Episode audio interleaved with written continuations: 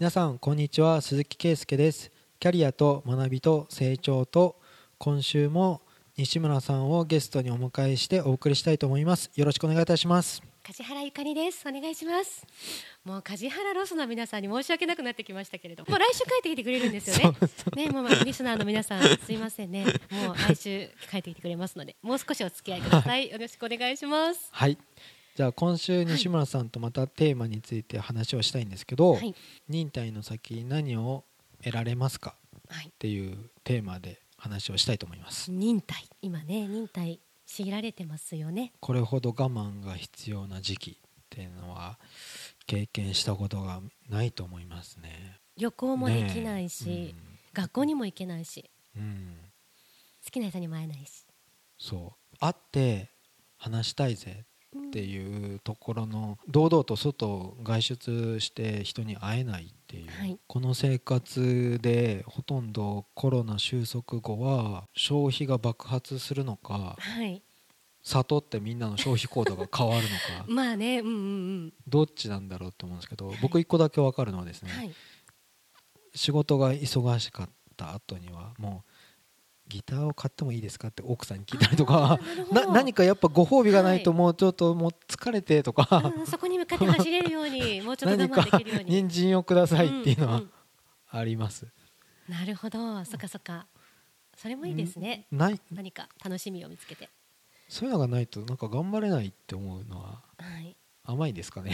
いや全然そんなことないと思います。すごいいいと思います。はい。梶原さんだったら年に1回海外旅行に行かないとこれはちょっとダメだからって今海外旅行の予定がキャンセルとかになってたら。立たないですもんね、うん。来年行けるかどうかもまだわからない、なんか本当に行動が変わってしまって、まあ、はい。新しく開発されるものも多いと思うんですよね。ええ。これで失われる職業とかも多分あると思うんですよ。はい。どんな価値観になっていくのか。でもなんかちょっと大胆予想ではないですけど、はい。西村さん的にはどどう思いますかっていうのもう個人的な。ですね、えっと今の鈴木さんがおっしゃったことで言うと、うん。本当に今忍耐いろんな立場でしている人が多いと思うんですよね、うん。社長さんが社員を休ませていて、うん。もうこれからいつ出社させてあげられるかもわからない、うんなんか会社続けていけるかどうかも不安になってくるみたいな、うん。で飲食店もそうですよね。本当にオープンできないオープンしててもお客さんが少ない、うん。ってなってくると本当にみんなそれぞれの立場で忍耐してると思うんですけど、うん。ただ守らなきゃいけないことって絶対あると思うんです。うん。お店で例えば今まで外食できたところが、うん。もうこれが長引いてくると畳まなきゃいけないぞってなってきてしまった場合に、うん。行きたかった店にコロナ収束したけど行けないっていう状況はやっぱり辛すぎますよね、忍耐の先に何が待ってたんだろうっていう、ん。そこは守りたいなっていうのはすごくあって。うん。じゃあどうやって守れるかっていうと、まあ、今テイクアウト始めたお店とかもありますけど、うん。あのね私ちょうど今日かな昨日か見たんですけど、うん。フェイスブックで、うん。えっとね、お店がそういうコロナに負けないで頑張ってるお店がもううん。在庫がすごく余っちゃってどうしようもないからいつもの何割引きで売ってます。なんか買ってくれる人はうん。コメントしてくださいみたいなのをうん。集約してるグループみたいなのがあって、うん。でそこ今結構すごい人気みたいで、うん。なんかいいものが安く買えるとか、うん。まあ、そんな感じで、まあ、それだけに限らずうん。何かの支援はしていきたいなっていう。でそれが届いたらお家でも楽しめる美味しいものが楽しめたりとか、うん。お花が楽しめたりとかするわけですよね。そういう忍耐しながらも何か応援して自分も楽しむっていうのは大事なのかなって思いますしあとね、私が思っているのは忍耐してるのは、うん。まあ、人間ですよね。うん。でも私たちがお家に閉じこもっていることでうん。地球で見ると良くなっていることってうん。あるって記事を読んだんですよ、うん。例えばヒマラヤ山脈うん。もうすごいいつもよりもっとくっきり見えるとかじゃあかなんで？空気がきれいになっているから。企業が休んでいたりとか、えうん。まあ、車を乗らないのでうん。排気ガスがあんまり出ないとか、うん。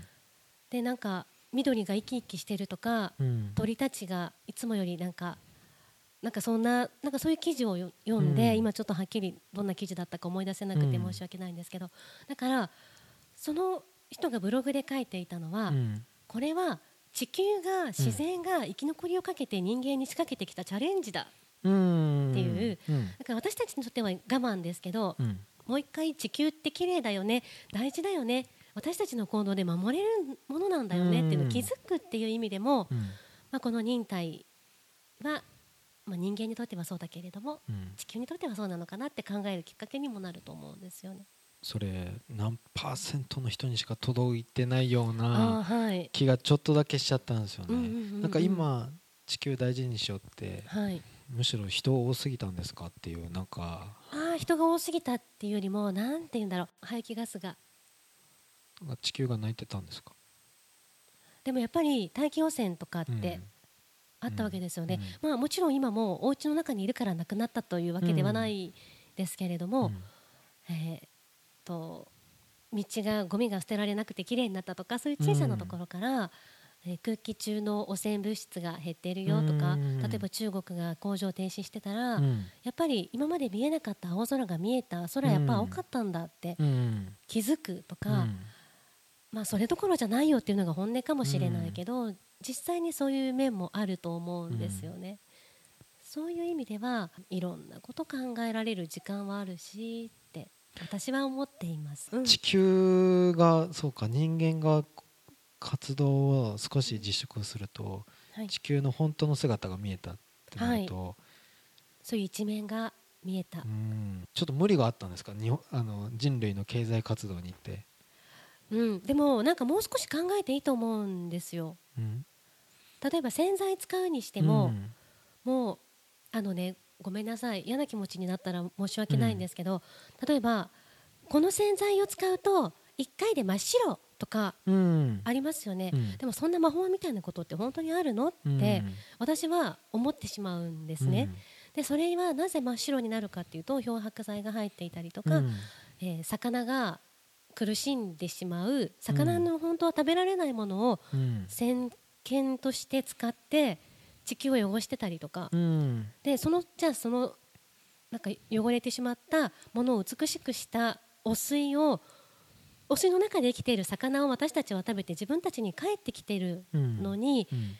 でも水道水が汚いからって言ってミネラルウォーターを買ってるとか、うん。ちょっとなんかずれてるって私には感じるんですよ。うん。でミネラルウォーター買うんだったら地球汚すのまずやめようよって思ったりとか、うん。私はしてしまうんですね。うん。だからあの使うもの洗剤とかもそうですけど、うん。で私は子供を布おむつで育てたんですけれども、自然の力って本当にすごいんですよ。うん。で真っ白になる洗剤なんか一切使わなかったんですけど、うん。太陽に当てるとこれはもう取れないだろうっていうシミがうん。真っ白になるんですよ。うん。これ未だに不思議でなんかワクワクするんですけど、真っ白になるの。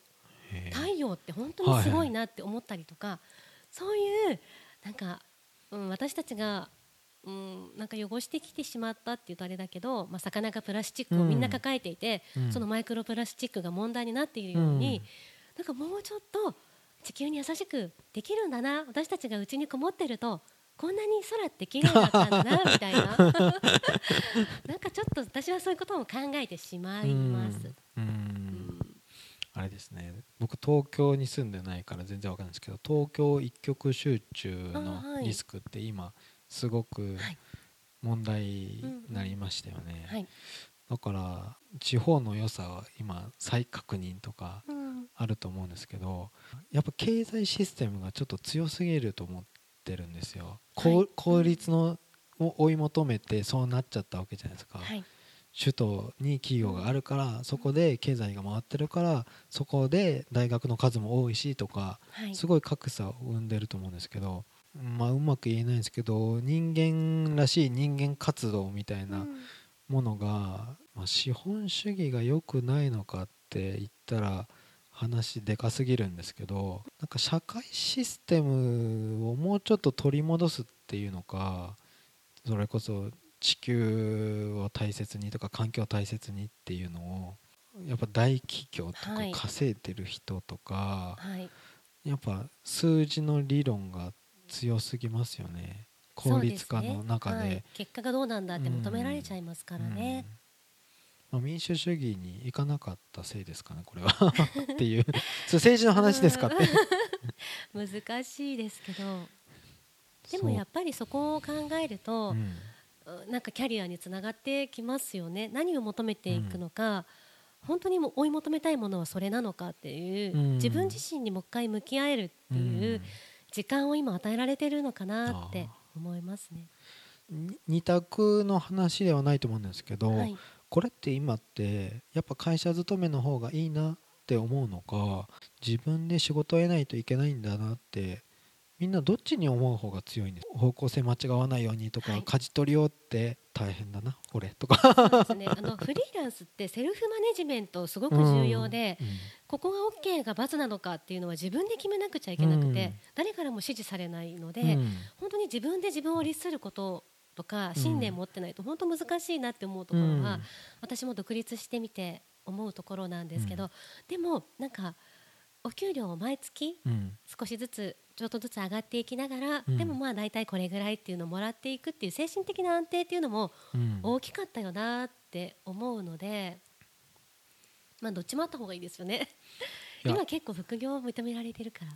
それこそ雇用調整助成金の給付額とか、で事業主がちゃんと助成金を取りに行ってくれるのかとか、でもフリーランスは自分でやらなくちゃいけないって。はい、これすげえお役所 だな。もう正面が面倒くさいなとか、うんうん。フリーランスもやらざるを得ないじゃないですか。っはい、て思うとなんかいつも僕自分がサラリーマンででこのコロナの、うん、最中だったらどんな気分なんだろうな。休業言われるとか。はい。サラリーマンだったらどうなんだろうっていつも思うんですけど。うんどちらかというと今フリーランスがなんかこう不利なんじゃないんですかね。保障社まあ会保障で。ですね。休業保障とかもないですからね、うん。自分たちで好きでやってるわけだから、うん。でもなんかどっちがどっちがどれだけいいっていうよりは自分がなんかやりたいことでうん。もう選ぶしかないよなって思います。僕はす断固サラリーマン派だからとかね、えーえじゃあなんで独立しようと思ったんですか？えこの看護休暇出すのめんどくさい。えー、そっか。でもそういったなんかやっぱりなんか足かせというかそういったものは感じていたんですね。多分上司があの上司じゃなかったらとかありもうますね。すごい。わかります人間関係絶対ありますからね。あの職場を辞めるのって仕事が嫌だからっていうよりも人間関係で辞めていく人の方がうん。圧倒的に多いのでやっぱそのしがらみっていうのは雇われているとどうしてもありますよね。子供生まれた時にずっと先輩いろんな先輩からはい、なんか自宅でカフェとか開きそうだね。もうなんかこ子供にいたいからとか言ってめっちゃわかる。カフェは儲からないっすよねとか言いながら、はい。結局自宅でできる職業をはい、取ったっていうことなんですけど、ね。そっかそっかそういうことなんだ。いやまあちょっとどこまで、ね、コロナがかかるのかって言ったら、まあ、長期戦になるのははい。